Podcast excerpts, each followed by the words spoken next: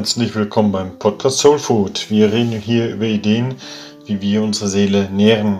Also all das, was uns hilft, dass wir seelisch gesund bleiben. Wir reden über Dinge, die der Seele, also dem Inneren der Persönlichkeit helfen, zu wachsen und zu reifen, damit Hilfsmitteln der christlichen Spiritualität. Mein Name ist Carsten Wolfers und ich bin Diakon in der Pfarrei Sevelen. Ich möchte heute sprechen über Ausflüchte, über Ausreden denn die hört wohl jeder ab und zu mal. Zum Beispiel, was sagt man, wenn man die Anmeldefrist oder den Elternabend für die Erstkommunion verpasst hat? Man behauptet einfach, man hätte die Post, die Einladung dafür nie bekommen. Oder was sagt man, wenn man die Frist für die Anmeldung oder Abmeldung vom Religionsunterricht verschlafen hat? Man behauptet, ach, dieser Brief, ja, der war so schrecklich kompliziert geschrieben, den hat ja keiner verstanden.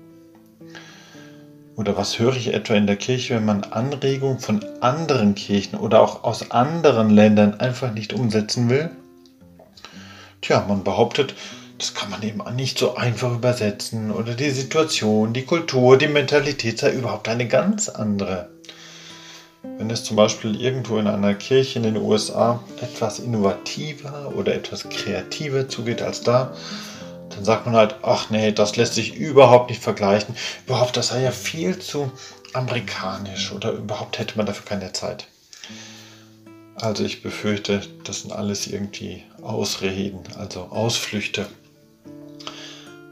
Was mich ärgert und was ich wirklich schlimm dabei finde, ist, wie schnell man die Schuld einfach bei jemandem anderen sucht oder die Schuld einfach jemand anderem zuschiebt als hätte nicht ich den Brief wegen der Erstkommunion verlegt oder als hätte die Post Briefe weggeschmissen oder als hätte irgendeine erfahrene, bewährte Verreisekretärin ihre Arbeit schlecht erledigt.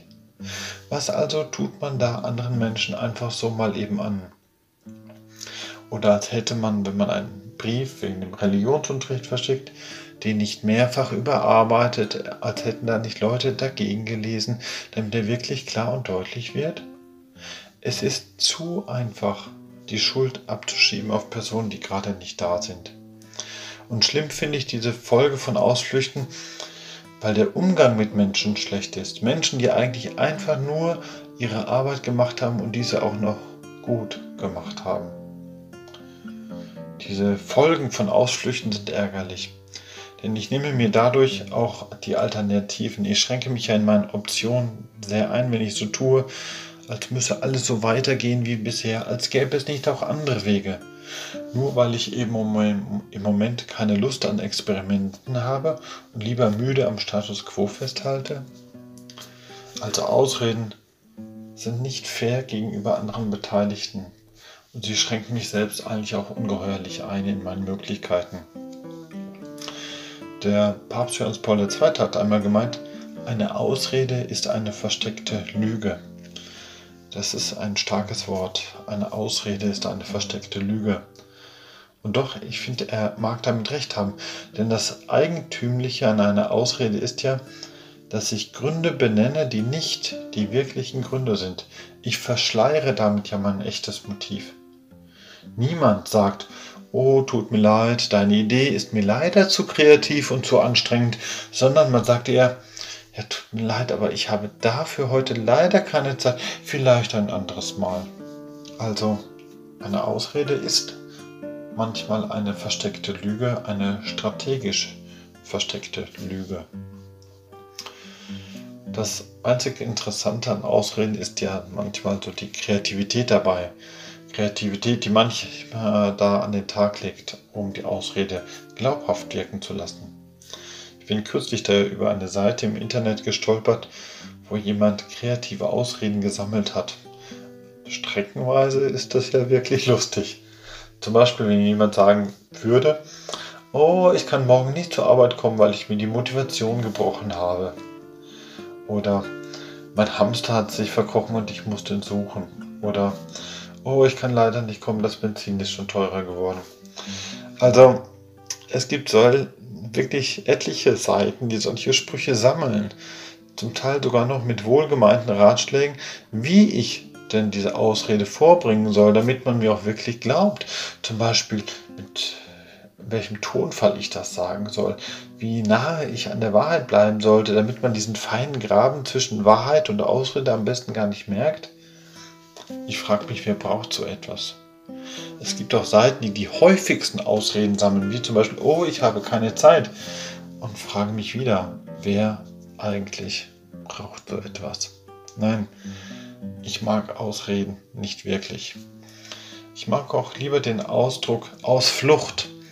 Ausreden sind Ausflüchte, weil ich damit fliehe. Ich fliehe vor einer Wirklichkeit, fliehe vor der Scham, ich fliehe vor Veränderung oder ich fliehe einfach und schlicht vor mir selbst. Ausreden sind nur ein wenig Angst vor der Realität. Mit einer Ausflucht fliehe ich vor Scham etwa, wenn mich eine Aufgabe völlig überfordert und ich hilflos einfach keine Lösung sehe oder weil ich momentan einfach faul bin. Das sagt man nicht. Also sagt man irgendetwas anderes, um die Scham zu verstecken. Mit einer Ausrede fliehe ich vor Veränderungen etwa wenn ich mit vielen Neuerungen gar nicht klarkomme, weil ich die neuesten Entwicklungen gar nicht verstehe und auch da gar nicht mitmachen will. Jemand sagte einmal, wer etwas will, findet Wege. Wer etwas nicht will, findet Ausreden. Mit einer Ausflucht fliehe ich auch ein gutes Stück weit vor mir selbst. Ich fliehe vor dem, was ich selbst an mir nicht sehen will, was ich an mir nicht ausstehen kann. Der Schriftsteller Stendhal schreibt einmal, Ausflüchte sind eine Form der Selbstanklage. Vielleicht gefallen mir diese Versuche ja, Ausreden als Flucht oder als Anklage, als Selbstanklage zu beschreiben, weil sie die Schwäche wirklich als Schwäche bezeichnen. Wer eine Ausrede benutzt, täuscht ja irgendwie eine Stärke vor. Und indem ich nicht zu meiner Schwäche stehe und zur Ausrede greife, vergrößere ich ja eigentlich meine Schwäche. Nein, ich müsste mir eingestehen, dass ich etwas nicht kann, etwas nicht will, etwas nicht verstehe. Und selbst das kann ich mir selbst und anderen nicht eingestehen. Wenn ich aber sage, ach, das ist auch bloß eine Flucht dann sage ich auch, hey, es mangelt dir einfach ein Stück weit am Mut. Wenn ich sage, deine Ausrede ist Selbstanklage, dann sage ich womöglich auch, ich traue dir eigentlich zu, das besser regeln zu können. Glücklicher bist du eigentlich ohne diese Angst, ohne dieses Fliehen, ohne dieses Anklagen. Einige Mentalcoaches haben das Thema Ausflucht neuerdings für sich entdeckt und warnen sogar vor Ausreden. Sie machen dich nicht nur nicht glücklich, sondern mit Ausreden machst du dich klein. Du sabotierst dein eigenes Selbstvertrauen. Du nimmst dir deine Chancen. Ausreden nehmen dir viel von Motivation an, Durchhaltevermögen, an Willensstärke und vor allem, das ist jetzt wirklich ein zentrales Thema für unsere Mentalcoaches, Ausflüchte nehmen dir die Vorstellung, du könntest doch ein besserer, ein guter Mensch sein oder werden. Ausreden nehmen dir den Traum, den du von dir selbst träumst. Also das Ärgerliche an Ausreden ist nicht bloß, dass anderen mal eben da was untergeschoben wird aus fadenscheinigen Gründen. Nein. Das Ärgerliche ist auch, dass so viel an gutem eigenen Potenzial verschleudert wird. Und das wäre ja eigentlich nicht nötig, nicht notwendig. Was aber hilft mir denn, dass ich nicht zum Mittel der Ausrede greife? Ich mag ein paar Punkte da zusammenstellen und vielleicht helfen die ja da.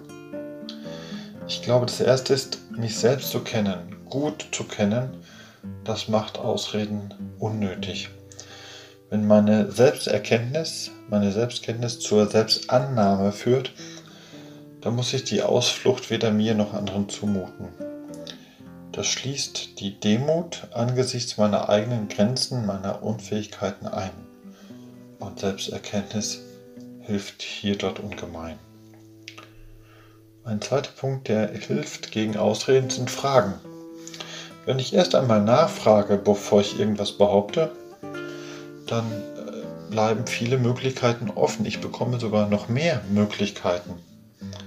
Wenn ich zum Beispiel einen Elternabend zur Erstkommunion oder irgendeine Frist wegen einem Unterricht verpasst habe, dann frage ich besser, was es denn nun für Möglichkeiten gibt. Und erfahrungsgemäß finden sich dann ziemlich schnell ein paar hilfreiche Geister, die weiterhelfen. Erst einmal nachfragen. Das schafft Offenheit, das weckt gegenseitig auch im besten Fall Interesse und Neugier, anstatt irgendwelche Schuldgefühle hin und her zu schieben. Etwas Drittes. Mutig die eigene Scham zu benennen. Ich weiß, das ist eher etwas für starke Persönlichkeiten. Wenn ich aussprechen kann, dass ich in einer Sache einen Fehler gemacht habe und ich gerade nicht weiterkomme, wenn ich benenne, überfordert zu sein, dann ist das eigentlich ziemlich mutig. Und schließlich am meisten hilft natürlich gegen Ausreden wohl einfach eine ehrliche Entschuldigung. Oh, es tut mir leid, ich habe diesen Elternbrief verlegt, verloren oder einfach ignoriert, weil ich gewohnheitsmäßig immer nur 20% der Kirchenpost und 40% der Schulpost lese. Und das tut mir leid. Unterm Strich also, es gibt sehr gute Möglichkeiten, es gibt gute Alternativen, um nicht zu einer Ausflucht zu flüchten. Also, selig die Mutigen, die das nicht nötig haben. Selig die Ehrlichen, die sich selbst kennen. Und vor allem, selig jene, die ihre eigene Kreativität nicht an Ausreden vergeuden, sondern zu etwas wirklich Gutem verwenden. Danke soweit mal fürs Zuhören. Wer den Podcast nachlesen möchte, schreibe mir bitte einfach eine E-Mail an die Pfarrei Sevelen.